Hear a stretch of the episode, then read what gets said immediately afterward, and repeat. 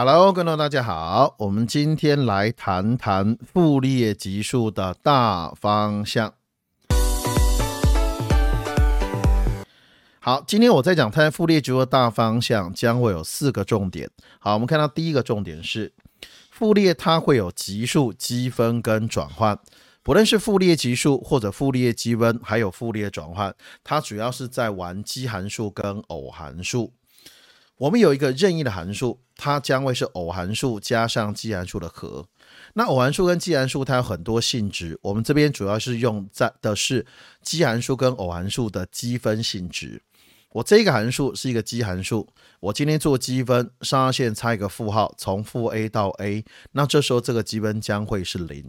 不过前提是这一个函数是一个可以积分的函数。如果今天我换成是这个函数是偶函数，我今天做积分，上下限是从负 a 到 a 做积分，它会等于两倍的零到 a。我今天这一个函数的的积分，好，那我们在玩复列级数积分或转换的时候，将会大量的用到这一个性质。复列级数的第二个重点是，我们今天为什么要学习复列级数，还有复列级数它的由来？我们要学习傅列级数，主要是为了用傅列级数来模拟不比间断连续还要差的周期性函数。那什么样函数称它叫间断连续函数？间断连续函数，我们亦可称它叫做可积分函数，就是这个函数它有断点。它不一定全每，它不一定是每个点都会连续，但是它可以积分，我们就称它叫间断连续函数。那什么叫周期性函数呢？周期函数，周期函数的定义是我的 f(x) 我会等于 f(x) 加 t，我会等于 f(x) 加二 t，我会等于 f(x) 加 n(t)，n 是一个整数，像这种函数就称它叫周期性函数。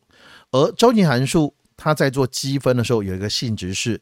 假设 t 是这一个函数的最小周期，我我要这个函数周期函数，我对它做积分，我上下限从零到 t 做积分，那我。因为它周期函数的关系，来它的零到 t f a k 做积分会等于 a 到 a 加 t 的 f a k 做积分。那其中我们最常见的就是它是周期函数，我今天做积分，我的下限是负的二分之一 t，我的上限是二分之一 t，我 f a k 我做积分。因为当我上下限差一个负号的时候，我就可以透过奇偶函数的特性来简化计算。接下来第二个重点，我们要谈论到傅列级数的由来。傅列级数它是由 y s 微分加 lambda y 等于零这一个特征方程式，配合上周期性边条件。那周期边条件，我们通常在叙述的时候会有两种，第一个是 y 零等于 y(t)，y prime 零等于 y prime t，这第一种状况。第二种状况是 y 负的二分之一 t 等于 y 的二分之一 t。y prime 的负二分之一 t 等于的是 y 的二分之一 t，那这两组条件我们都称它叫周期型边条件。好，那我现在利用周期边条件配合上 y 分加兰达 y 等于这个特征方式，将会得到一组正交集合是一跟 cos 的 t 分之二 n 派 s，还有 sin 的 t 分之二 n 派 s，我 n 呢是从一到无限大。好，我现在针对这一组增加集合做展开，增加集合展开的意思就代表说，我一组集合，我将这组集合里面的每一个元素前面乘上常数相加，我做线性组合，我们就称它叫正交集合展开。好，我将这组集合做展开之后，会得到一组级数是。A 零加 sigma n 从一到无限大 a n 乘 cos t 分之二 n 派 s 加上今天 sigma n 从一到无限大 b n 乘 sin 的 t 分之二 n 派 s，那这一个级数我们就说就称它叫傅立叶级数。然后它因为它有前面有系数 a 零 a n b n，我们可以利用正交投影的观念求它前面的未定系数。好，因为这组集合是一个正交集合，所以我们也可以利用帕萨瓦尔定理。求级数和的公式。好，那现在呢？来，现在可同可能同学搞不清楚，说什么东西称它叫展开。它复列级数展开，它的意思就是题目给我 y 等于 f of s，x 介零跟 t 之间。来，它给我一个函数，它在一个区间。我现在将它带入复列级数的公式，这个步骤就称它叫展开。好，我举个例子哦。来，y 等于 f of s，它是 x，那 x 呢？它会介的是零跟一之间。那我将这个函数代入 a 零加 sigma n 从一到无限大 a n 乘 cos t 分之二 n 派 s 加上今天 sigma n 从一到无限大 b n 乘上 sin 的 t 分之二 n 派这个公式。我原本的函数是 y 的 f of a 的 x，x 介零跟一之间。原本的函数它不是周期性函数，但是我带入这个公式之后变成一个级数。那这个级数我今天得到一个级数喽，我把图形画出来之后，它就将会是一个周期型的函数。那如果今天我展成级数之后，它可能会有断点。那有断点不要忘记，它将会收敛在终点。我们现在进入到傅立叶级数，今天第三个重点。来，傅立叶级数主要会有全幅展开、两个半幅跟两个四分之一幅展开。那我们一个一个的做叙述。傅立叶级数的全幅展开式它的特征方式都是 y 二次 n 加 lambda y 等于零，配合上周期面条件就是 y 零等于 yt 跟 y prime 等于 y prime t。得到一组正交集合是一跟 cos 的 t 分之二 n 派 s 跟 sin 的 t 分之二 n 派 s 会得到这一组正交集合。我将要对它展开，它的 f of s 会等于 a 零加上今天 sigma n 从一到无限大的 a n 乘 cos 的 t 分之二 n 派 s 加上今天 sigma n 从一到无限大 b n sin 的 t 分之二 n 派 s。题目给我一个。Y 等 f of s，x 介零跟 l 之间，我代入这个级数的公式，我们这时候就称它叫做全幅展开。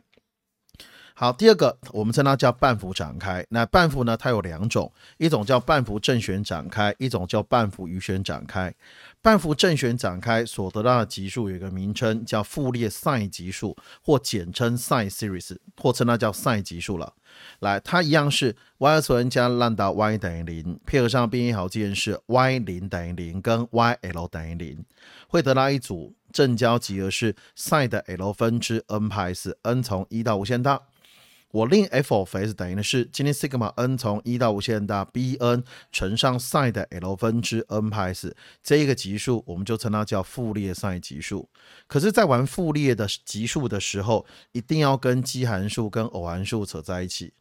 来，我的变异条件是 y 零等于 y l 等于零，那这时候就代表说。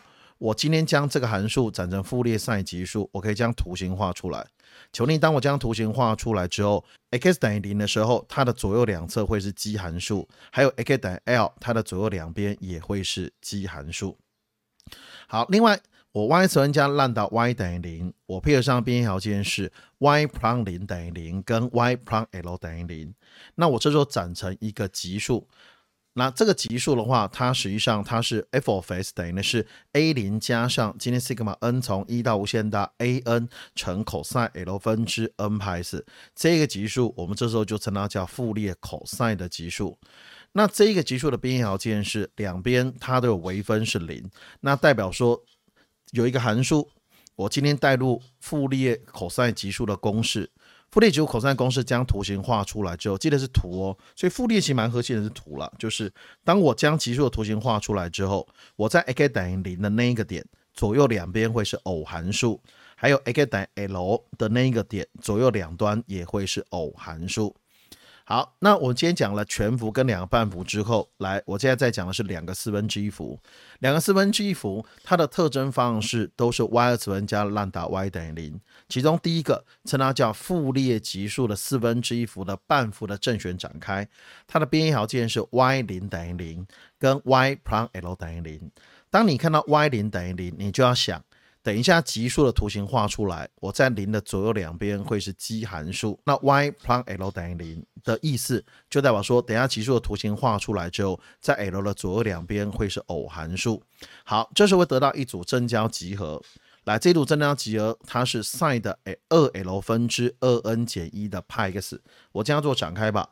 那 f(x) 呢，就是今天 sigma n 从一到无限大，b n 乘 sin 的二 l 分之二 n 减一派 s，我将会得到傅立叶级数的四分之一幅的正弦展开。我将那个级数的图形画出来之后，l 会是全部周期的四分之一，也就是这一个级数，它我画出图形之后，它的周期是四 l，所以我们这时候才会称它叫四分之一幅展开。